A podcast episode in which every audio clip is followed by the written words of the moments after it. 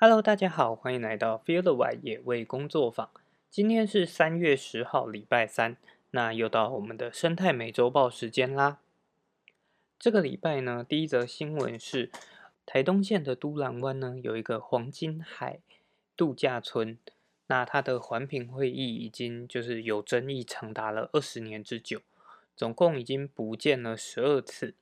在三月五号的时候又再度的举行了环评会议。不过在这次的会议里面，这个开发案的呃就是调查啊跟环环境调查书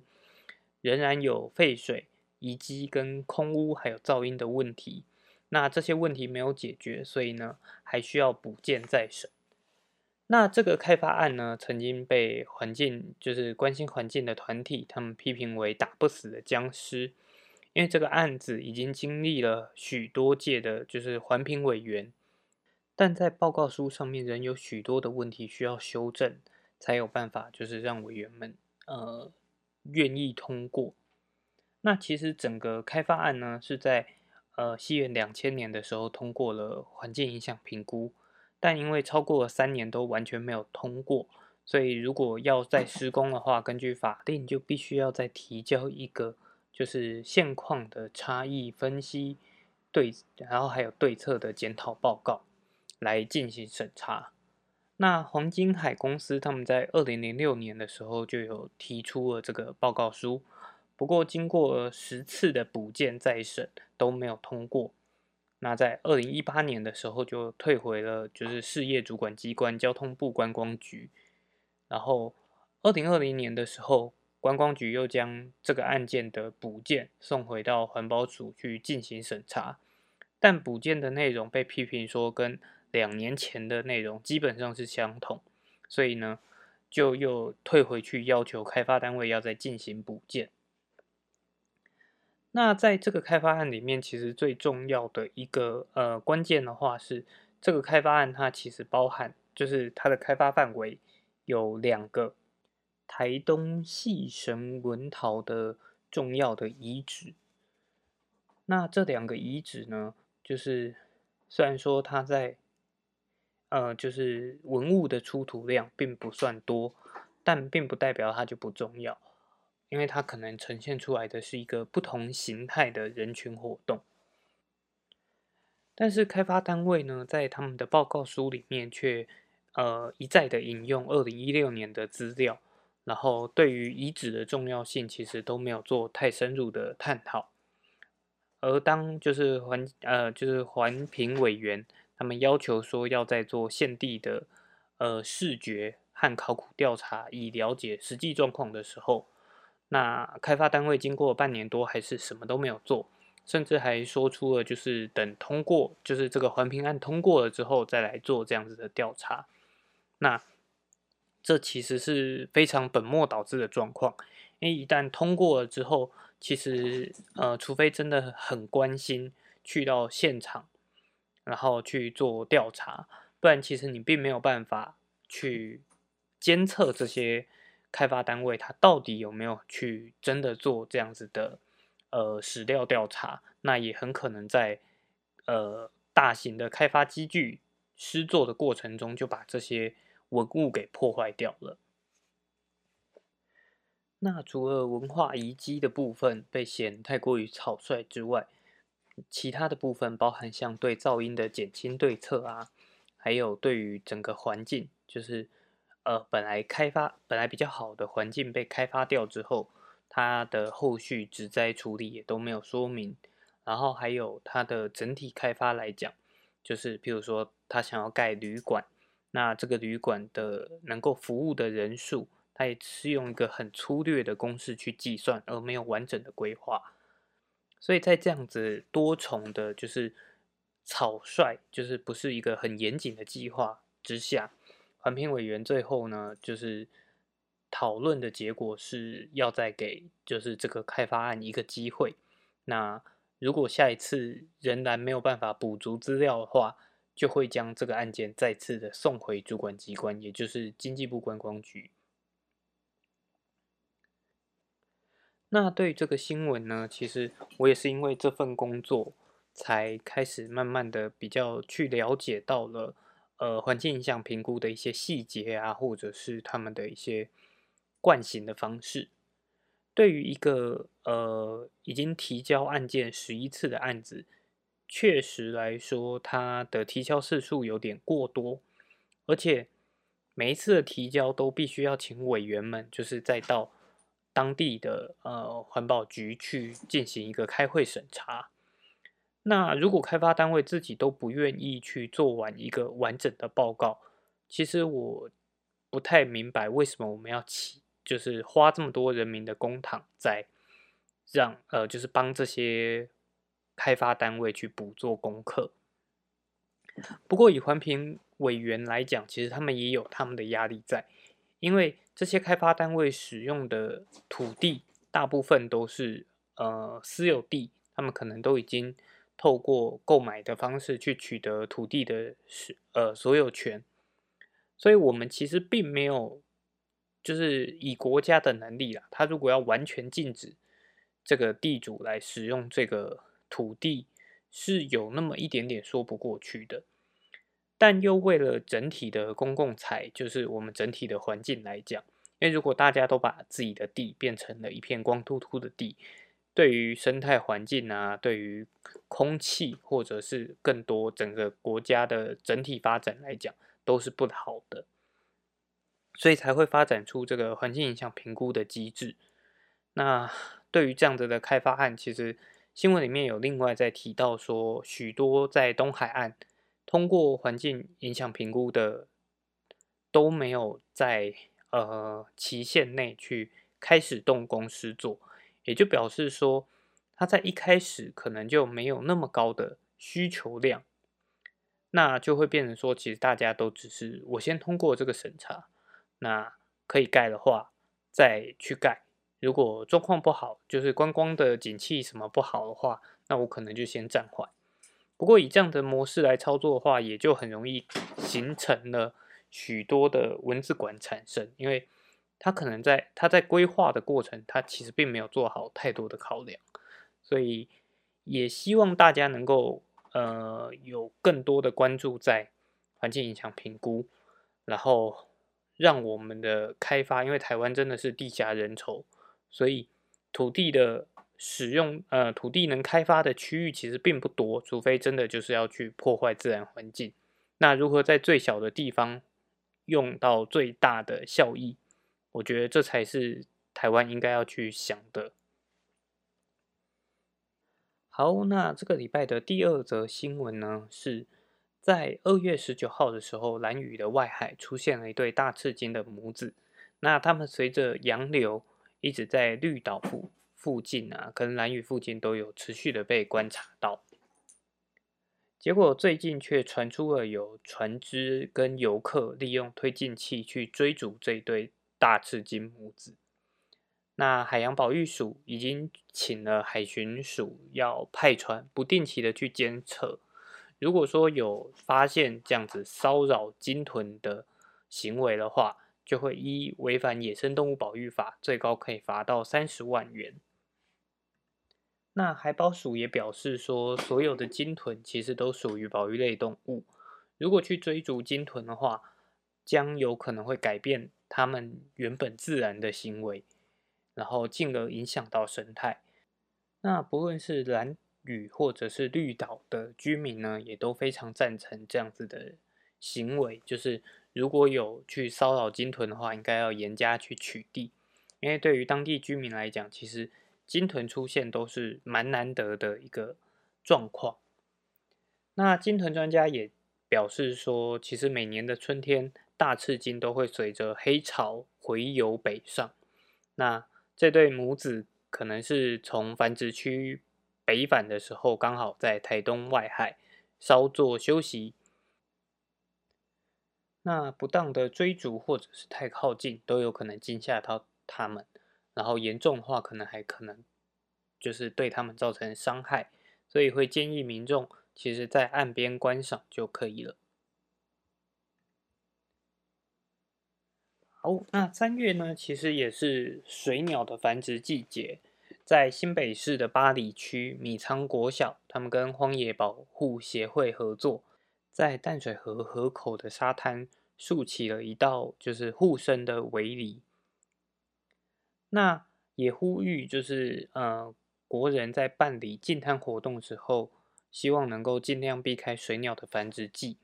那北部的话是四到六月，南部是三到五月，而且更不要在繁殖的期间把四轮传动的车辆开到沙滩上，不然很有可能会压到幼鸟或鸟蛋。不过荒野保护协会也有提到，其实只要在这这一段水鸟的繁殖季节，呃，再狭小的沙滩都有可能被水鸟拿来利用繁殖，所以。如果说去海边游玩的时候，有听到到水鸟的警戒叫声的时时候，就要特别注意到脚边，就不要因为贪图方便把呃车子开到沙滩上啊，或者是在行走的过程中去影响到这些鸟类的繁殖。那如果有要办理就是禁滩的活动，也会建议说可以把地点移到沿岸的地区，就是岩石岸边的地区，或者是。改成呃禁溪或者禁山的行为，这样子就可以跟水鸟的繁殖期做一个错开的措施。好，那提到了就是四轮传动的车跑到沙滩上，可能会导致就是水鸟的繁殖受到了影响。在这个礼拜有另外一则新闻是南投县仁爱乡的五界部落居民也有所抗议。因为在上个周末的时候，呃，越野吉普车运动协会在五界一线天举办了一个救灾演练。那整体来讲，超过上百人，而且有超过六十部的吉普车跟越野汽机车在溪床上就是往返，那就导致了部落的不满，因为部落表示说看到了许多的，就是。救灾演练，它只是一堆车子在跑来跑去，感觉起来比较像是在玩车，而并不是真的在做救灾训练。那也有民宿业者表示说，一线天的景点后段，其实它生态相当的丰富，而且也是他们原住民神圣的祖林地，所以本来就应该要避免，就是大多会避免前往那个地方，但就在训练。训呃，在那个地方，然后扰动了西床，也碾死了一堆鱼虾。那呃，吉普车协会理事长表示说，虽然演训看起来像跑来跑去，实际上是在探索救灾的路线，以确认因应地形状况所需要的装备或技术资源，绝对不是单纯在玩车而已。然后审核通过的，就是审核通过。这个申请的第四河川局也表示说，针对民众的，就是居民的投诉，会更深入的了解。那未来也会在审核上面以比较高标准的方式来进行审核。那在这个部分，其实我并不是非常了解，说，哎，为什么吉普车协会会需要在这个地方进行救灾的演练？那这边会出现的救灾情形是，呃，什么样的情形，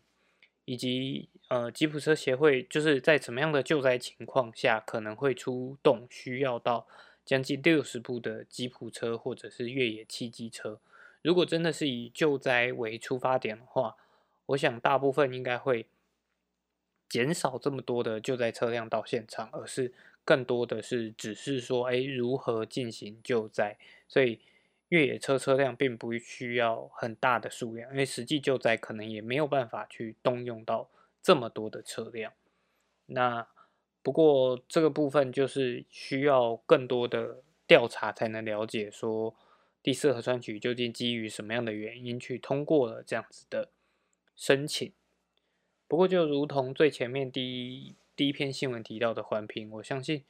其实台湾。要做的事情还很多，包含如何把我们的申请变得更加严谨。那大家想要做什么样的事情，其实都应该要更认真的去把计划书去做一个规划。那实际上需要的，但我们就呃尽可能就是去完成它。但如果是非必要的，比较偏向娱乐性的，是不是大家可以为了生态环境而多做一点事情？其实这是蛮重要的一件事情。好，那下一则新闻呢是，呃，在昨天三月九号的早上，有一群原住民，呃，应该算团体嘛，或者是他们自发性的，跟着律师去了宪法法庭，因为他们想要针对原住民持枪狩猎去呃申请释宪。那主要的原因是发生在之前有一个案子，它是。原住民持有了土造的长枪，猎杀了保育类动物两只。那最后因违反枪炮弹药刀械管制条例以及野生动物保育法被判刑。那呃，原住民团体他们主要希望的部分是，因为呃，我们希望能够保留多元的文化，所以在狩猎的部分其实也属于。原住民传统之一，那他们就认为说，就是如果这样子比较以比较强硬的态度来做管制原住民狩猎的话，其实同一时间也是在消减他们的文化传承。不过这个案例在法院的部分，他们提出的解释是，呃，根据法律规范，其实原住民在未经许可的情况下，如果持有自制的猎枪、鱼枪，然后作为生活工具使用的话，只是呃处以行政罚款。那但是在这个案例里面，他拿的是土制的长枪，所以不符合这样子的条件，依旧会构成了刑事责任。另外是。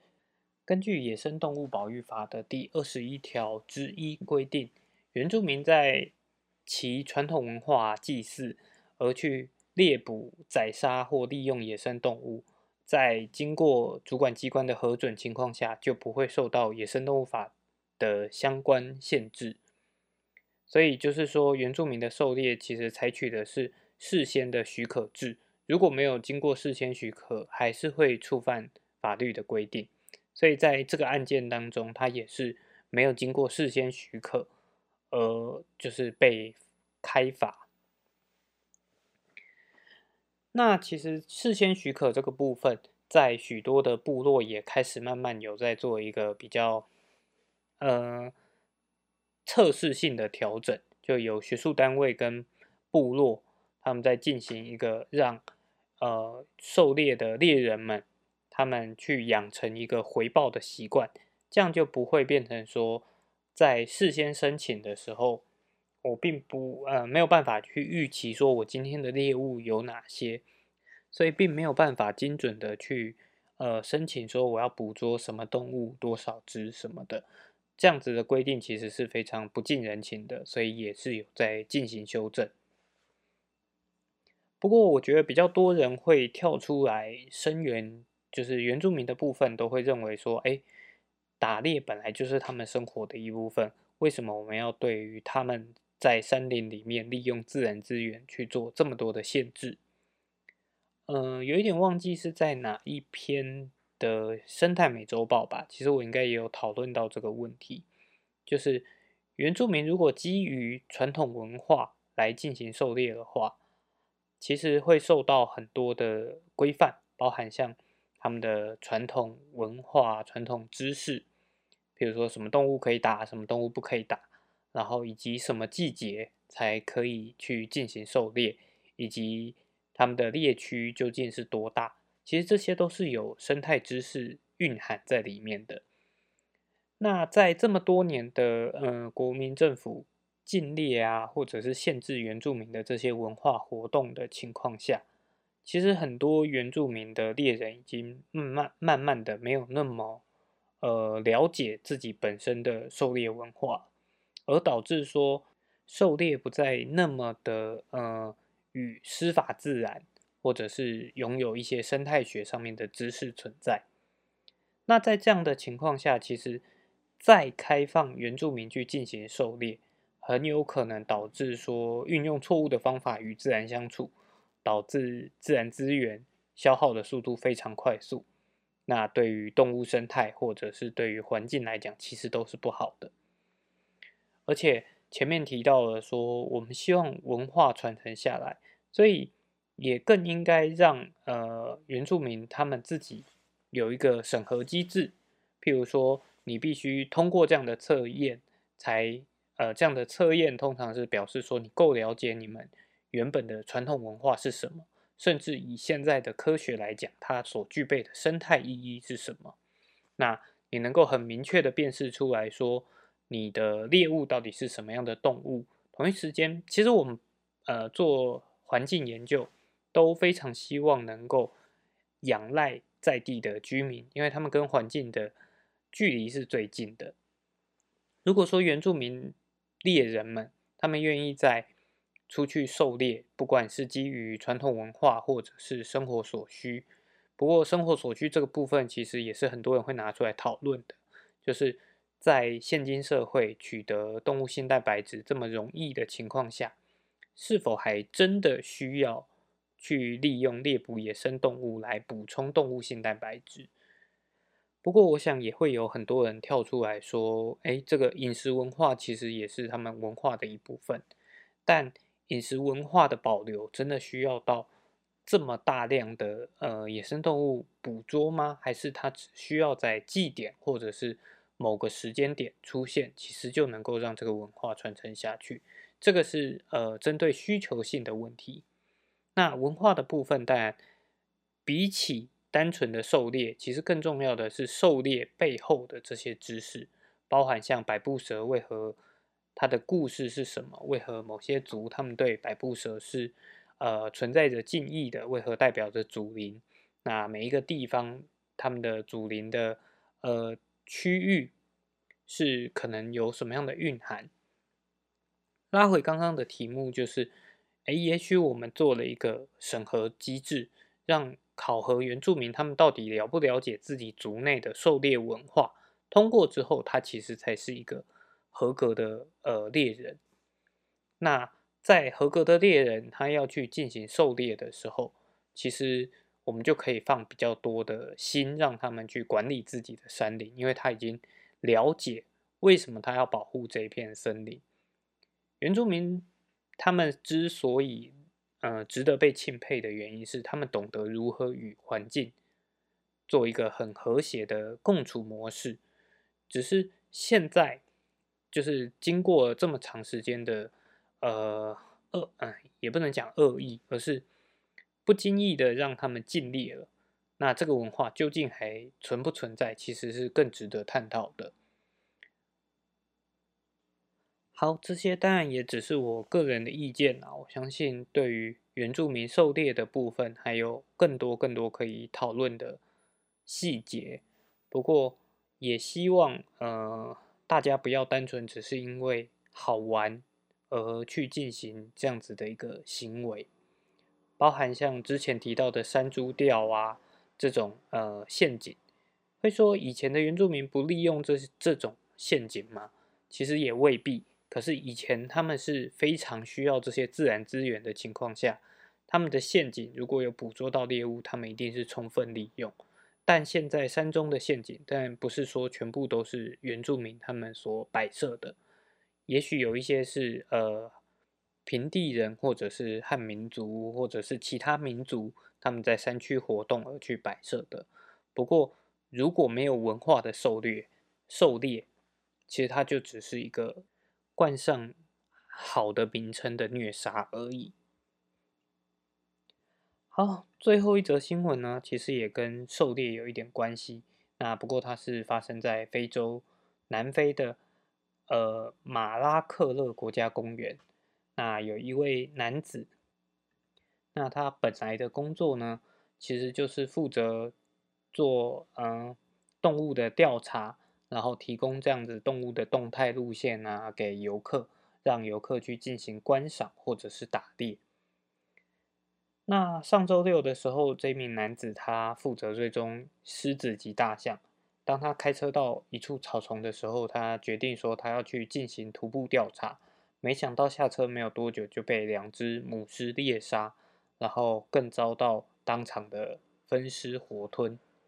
后来其他工作人员有找到他的部分遗体，以及两只母狮子在现场，那他们就通报给园方的其他工作人员，工作人员后来也将这两只母狮处处死，然后把这名男子的遗体带回。这则新闻可以探讨到的部分其实也很多，包含第一个是这个国家公园其实是有开放让民众去进行打猎的，那这样子的打猎其实就真的只是一个单纯游戏性的问题。如果说这名工作人员他是负责呃做动物追踪、提供路线、做观光，其实活络经济，我觉得无可厚非。那当然。打猎这个部分是对我来讲是比较令我呃反感的。那另外一个部分是，其实，在从事这样子的调查工作的时候，他选择了徒步调查，本身就是一个相当有风险的事情。一方面可能是整个园区的呃观光政策，他们可能太过于希望让每一个游客都一定能够看到。什么样的动物？所以呢，这些观察员他就必须要，呃，比较仔细的去搜查动物到底在哪里。可能有一些地方真的是车辆无法直接到达，但它就具有一定的危险性。那我觉得，一方面可能是这名男子他自己也忽略了这样的危险性，他可能认为他跟园区里的呃动物们都相对了解了，所以他就忽略了这个危险性。那第三个部分是最后这两只母狮子是遭到处死的，其实这一点也是令我觉得比较讶异的，因为如果说是在动物园里面，基本上这种行为真的是都让人非常难过啦。不管是在动物园还是在在这个样子的国家公园，其实这些动物它都不是基于一个呃。恶意而来猎杀人类，而都是遵循它的本能。它在野外看到了呃跟猎物相对体型大小差不多的动物，所以他进去进行一个捕猎，然后最后因为他杀的是人，所以就要被进行处死。其实对我来讲，我真的觉得蛮难过的，因为就像我讲的，其实这个男子他也忽略了这个危险性。所以他也应该要为他自己的行为去负责。然而，就是这两只母狮子就遭到处死。对我觉得这个部分，希望大家可以思考思考。那在未来有机会去参与呃跟野生动物一些比较观光行程的时候，也都要尽量选择一个。比较友善的方式。好，这个礼拜的生态美洲豹呢，那就报到这边啦。那我们就下个礼拜见喽，拜拜。